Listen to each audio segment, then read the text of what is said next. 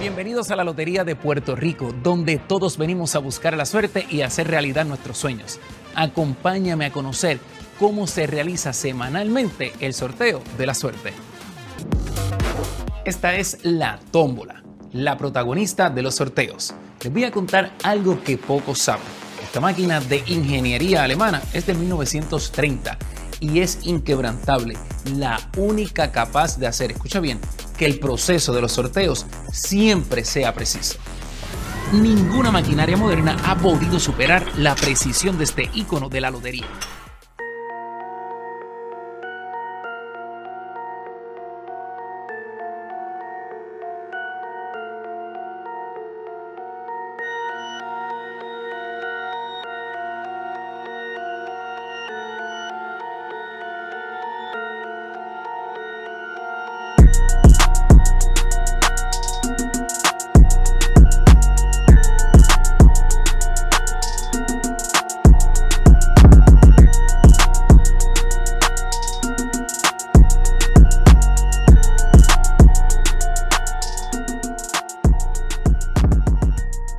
Saludos, espero que te encuentres bien.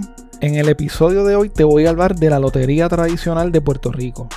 Quizás te estés preguntando, ¿y qué tiene que ver eso con CrimePod PR? Pues déjame decirte que tiene que ver bastante, pero eso lo discutiremos más adelante. Primero voy a hablarte brevemente sobre la historia de la lotería tradicional de Puerto Rico para que tengas un poco de trasfondo.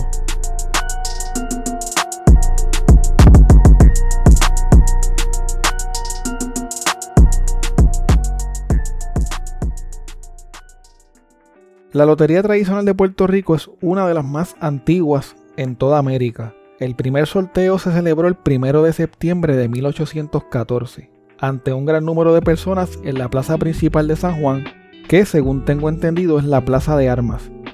Esta primera fase de la lotería duró muy poco por falta de personas interesadas en jugar, algo que no pasa hoy en día. En el 1829 se creó una lotería municipal en San Juan y luego se creó una en Ponce y en Mayagüez, pero fueron eliminadas por un decreto gubernamental el 11 de julio de 1874. El año siguiente, el 13 de febrero de 1875, se restableció la Lotería Municipal de San Juan y el rey Alfonso XII de España autorizó una sola lotería, por lo que se prohibieron otras loterías y rifas. El primer sorteo de la nueva lotería se celebró el 30 de octubre de 1876 en el patio del Palacio Provincial que hoy en día es un hotel que lleva el mismo nombre. El premio fue de 30 mil pesos españoles. La lotería continuó operando hasta el 4 de agosto de 1898 debido a la guerra hispanoamericana. El 14 de mayo de 1934, ahora bajo el gobierno de los Estados Unidos, se creó lo que hoy conocemos como la Lotería Tradicional de Puerto Rico con el fin de proveer ingresos adicionales al gobierno, ayudar a los municipios más pobres y acabar con el juego clandestino, el cual estaba cogiendo mucho auge en esa época. En la actualidad, la Lotería Tradicional, al igual que la Lotería Electrónica, es dirigida desde el negociado de la lotería en el Departamento de Hacienda según la página web de la Lotería Tradicional, parte de los fondos que se generan con la compra de los boletos son destinados a entidades de ayuda social y al Departamento de Salud de Puerto Rico. Estos son los bolos de la suerte. Desde aquí vemos cómo cada bolo representa un billete que se organizan del 1 al 50 mil. Desde aquí, todos los jueves, comienza la suerte.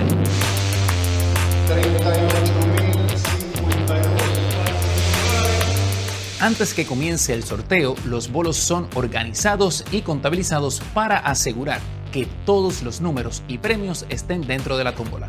En este momento, los empleados clasifican cada bolo por millar para ponerlos en orden uno a uno meticulosamente. Aquí no hay margen de error por eso, las clasificaciones de los bolos son verificadas una y otra vez. Luego de clasificadas, se comienzan a coser los bolos amarrándose con un hilo para asegurar que permanezcan en orden. De ahí pasan a una última verificación para entonces llevarlos a la bóveda hasta el momento del sorteo. Durante el día del sorteo tempranito en la mañana, auditores, empleados de la lotería y miembros de la junta de sorteo sacan de la bóveda las valijas con los bolos que se utilizarán durante el sorteo. Hay otra valija adicional en caso de que surja algún contratiempo. Durante el sorteo hay auditores y un jurado que representan al pueblo y esto es para asegurarse de que el proceso sea fiel. Además, esto es un proceso que es abierto al público. Cuando se termina el sorteo, los bolos son colocados en este tablero. Se cierran para que el auditor vaya verificando los bolos ganadores. Una vez los certifica, se le pone un sello al candado. Los lugares en donde se mueven grandes cantidades de dinero son naturalmente propensos al crimen los bancos, las grandes empresas, la bolsa de valores y por supuesto las agencias gubernamentales. La corrupción está en todas partes y la Lotería de Puerto Rico no es la excepción. En el 2012, Jonathan Roman, un hombre de 25 años, participante del Hogar CREA, una organización con centros de rehabilitación a través de todo Puerto Rico, fue acusado de apropiación ilegal agravada y fraude. En ese entonces se escogían participantes del hogar CREA para que formaran parte del proceso de cantar los números ganadores de la lotería tradicional. Durante el sorteo del 7 de marzo, Jonathan tenía escondido en su boca un bolo que había sido robado algunos meses antes. Cuando le tocaba cantar el número ganador, Jonathan simuló que tosía, sacó el bolo robado de su boca y lo intercambió con el verdadero bolo ganador. El famoso bolo robado era el 06498. Les doy el número por si les interesa jugarlo alguna vez. Al día siguiente del sorteo, la pareja de Jonathan cambió el boleto que había comprado con el número ganador y recibió un cheque de 60 mil dólares. Según publicó Primera Hora, otros participantes del hogar CREA también se pegaron con el número 06498. También tuvo suerte al pegarse con el 06498 un comerciante de Bayamón que se ganó 150 mil dólares y otro de Caguas que se ganó 300 mil dólares. Al ser cuestionados, ambos comerciantes le dijeron a la policía que ellos acostumbraban a jugar todo el tiempo y aseguraron que les compraron los billetes a unos billeteros como siempre lo hacían. Varios billeteros y empleados de la lotería fueron citados por las autoridades en relación con este caso. La investigación comenzó cuando los encargados del sorteo se percataron de que había dos bolos con el número 06498. Otra cosa que se supo luego de la investigación fue que cantaron primero el premio y luego los bolos cuando se supone que esto se haga a la inversa. La secretaria de la lotería en aquel entonces indicó que a partir de ese momento el lugar de los participantes del hogar CREA serían estudiantes universitarios los que cantarían los bolos en lo que culminaba la investigación.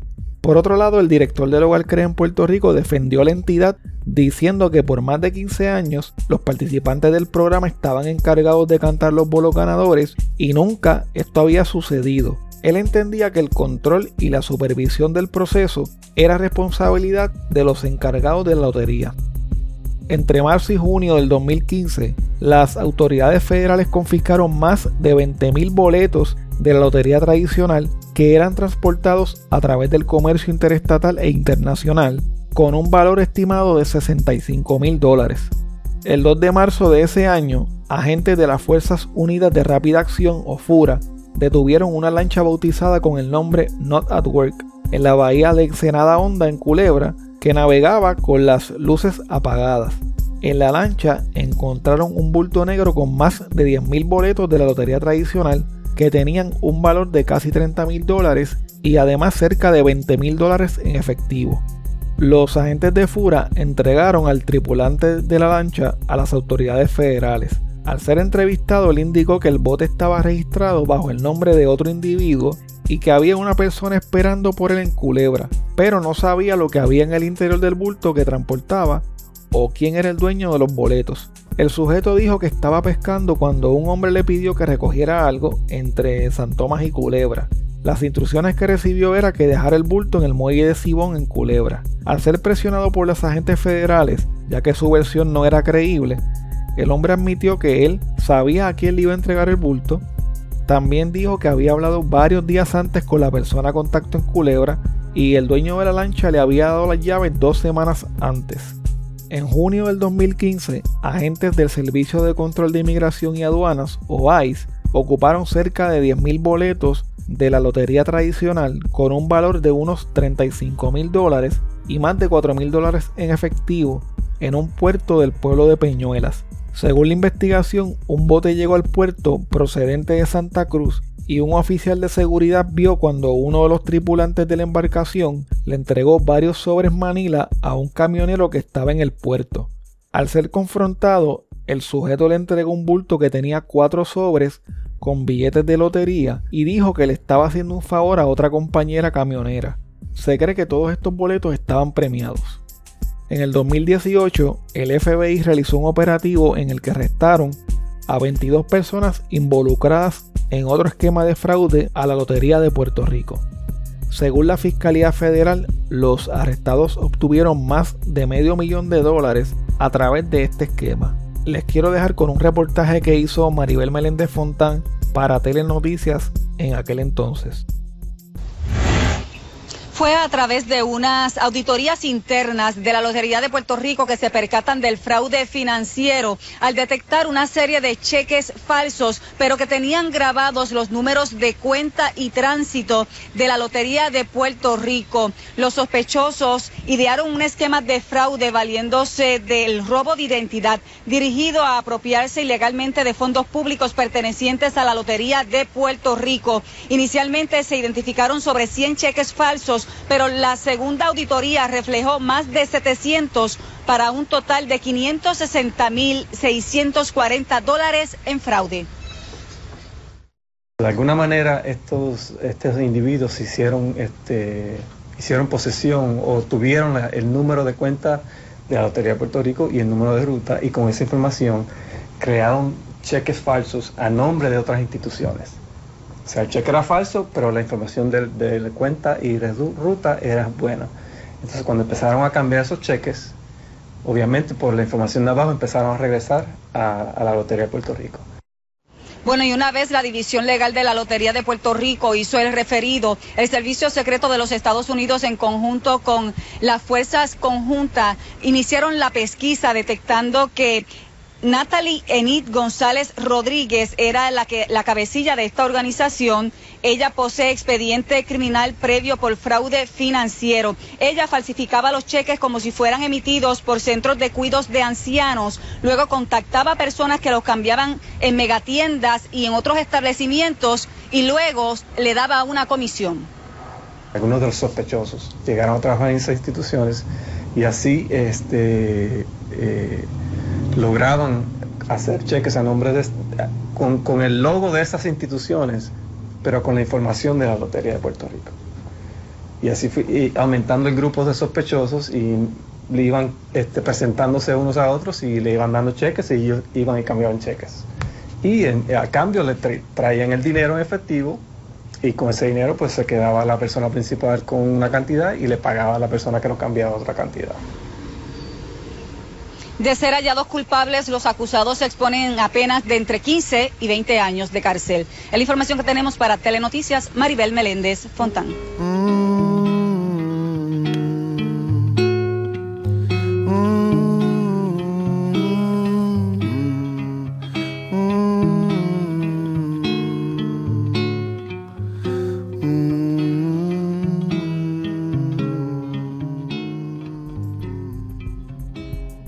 Además de la corrupción gubernamental y los esquemas de fraude, el narcotráfico es una actividad muy lucrativa y bastante común en Puerto Rico.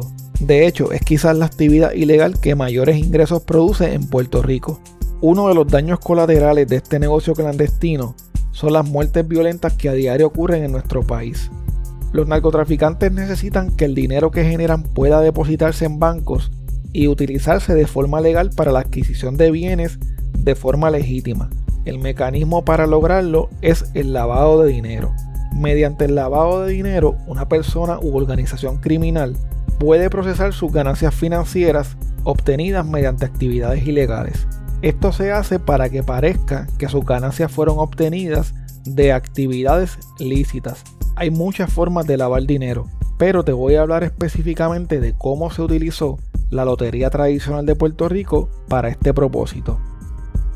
Un sujeto llamado Delfín Robles se involucró en el mundo del narcotráfico a través de su primo Orlando, a quien le decían el babalao, porque era santero. Su primo comenzó a su vez a traficar drogas luego de que un compañero de trabajo, llamado Iván, le hiciera una invitación a participar del negocio.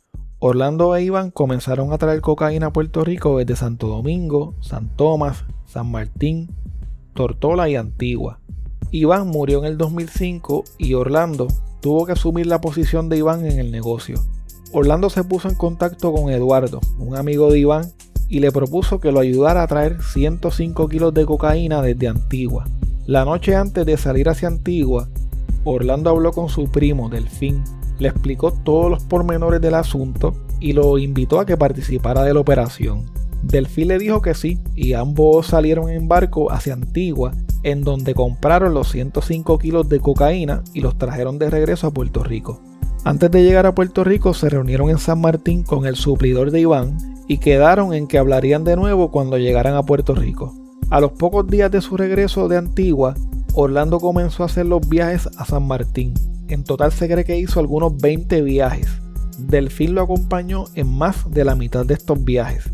Las autoridades federales creen que importaron más de 100 kilos de cocaína por cada viaje, utilizando buques marítimos, aviones de carga comerciales y aviones privados. Desde el 2005, esta organización distribuyó grandes cantidades de cocaína por todo Puerto Rico y Estados Unidos. Además, transportaron más de 12 millones de dólares desde Puerto Rico a San Martín y a las Antillas holandesas, producto de las ganancias del narcotráfico. Dinero que había que lavar de una forma u otra. Según la Fiscalía Federal en Puerto Rico, uno de los mecanismos que utilizaron para lavar el dinero fue la Lotería de Puerto Rico los miembros de la organización compraban boletos ganadores con dinero producto de la venta de cocaína por el valor del boleto más una comisión de 20% del total del premio con la que se quedaba la persona que le vendía el boleto. Luego iban y cambiaban el boleto ganador. La lotería le entregaba un cheque por la cantidad ganadora a la persona que reclamaba el boleto, quien luego podía depositarlo en una cuenta bancaria como ingreso real obtenido de manera legítima y libre de impuestos. En el 2012 se destapó el esquema de lavado de dinero que había dentro de la lotería. La acusación emitida por un gran jurado federal indicaba que algunos empleados de la lotería tradicional y de la lotería electrónica tenían conocimiento cuando había boletos premiados sin reclamar. Como nadie reclamaba los premios y ellos sabían que los narcos necesitaban lavar su dinero, decidieron contactarlos para venderle los boletos premiados y así obtener ellos una buena comisión. Las autoridades federales dijeron que estos empleados de las loterías tradicional y electrónica ayudaron a que los narcos se pegaran 33 veces y a que lavaran 1.4 millones de dólares mediante la compra de billetes premiados. Aunque hay muchas personas envueltas en este caso y un montón de personas que fueron a la cárcel, uno de los casos que más resalta y donde más información hay es sobre Delfín Robles, mejor conocido como el Indio. Él fue encontrado culpable el 18 de agosto del 2015 por distribución de sustancias controladas, conspiración, lavado de dinero y fue condenado a cadena perpetua. La defensa de Delfín solicitó que su cliente fuera absuelto debido a que entendían que no se había presentado pruebas suficientes para probar los delitos pero el Tribunal de Distrito negó su petición. Otros siete acusados de la misma organización se declararon culpables y recibieron sentencias relativamente cortas, de entre 3 a 15 años de prisión.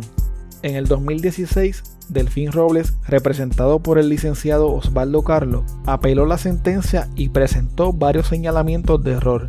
Sin embargo, el juez Juan Pérez Jiménez denegó su solicitud de absolución o de un nuevo juicio, no conforme con la decisión, acudieron ante el circuito de apelaciones de Boston, señalando, entre otras cosas, que su sentencia de cadena perpetua era irrazonable.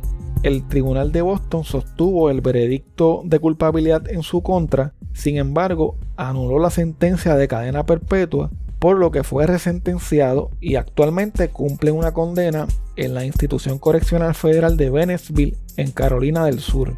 Su fecha de liberación es el 10 de agosto del 2032.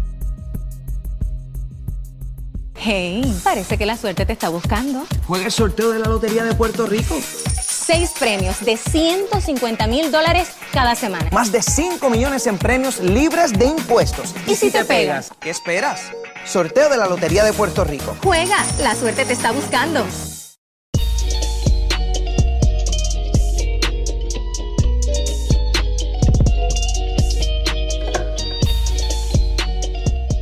Bueno, hasta aquí el episodio de hoy. Recuerda que puedes contactarnos a través de crimepodpr.com. Síguenos en Facebook, Instagram y Twitter como CrimePodPR, en donde estaremos subiendo contenido relacionado a los temas con los que vamos a estar trabajando y sobre noticias de casos criminales principalmente. Recuerda también suscribirte a este podcast en tu aplicación favorita para podcast y compartirlo con las personas que conoces. También puedes apoyarnos a través de patreon.com diagonal en donde vas a tener acceso al contenido que utilizamos para poder hacer las investigaciones, como por ejemplo documentos, enlaces, fotos adicionales a las que subimos a las redes, videos, análisis de los casos, entre otras cosas que vamos a estar añadiendo poco a poco. Muchas gracias y hasta la próxima semana.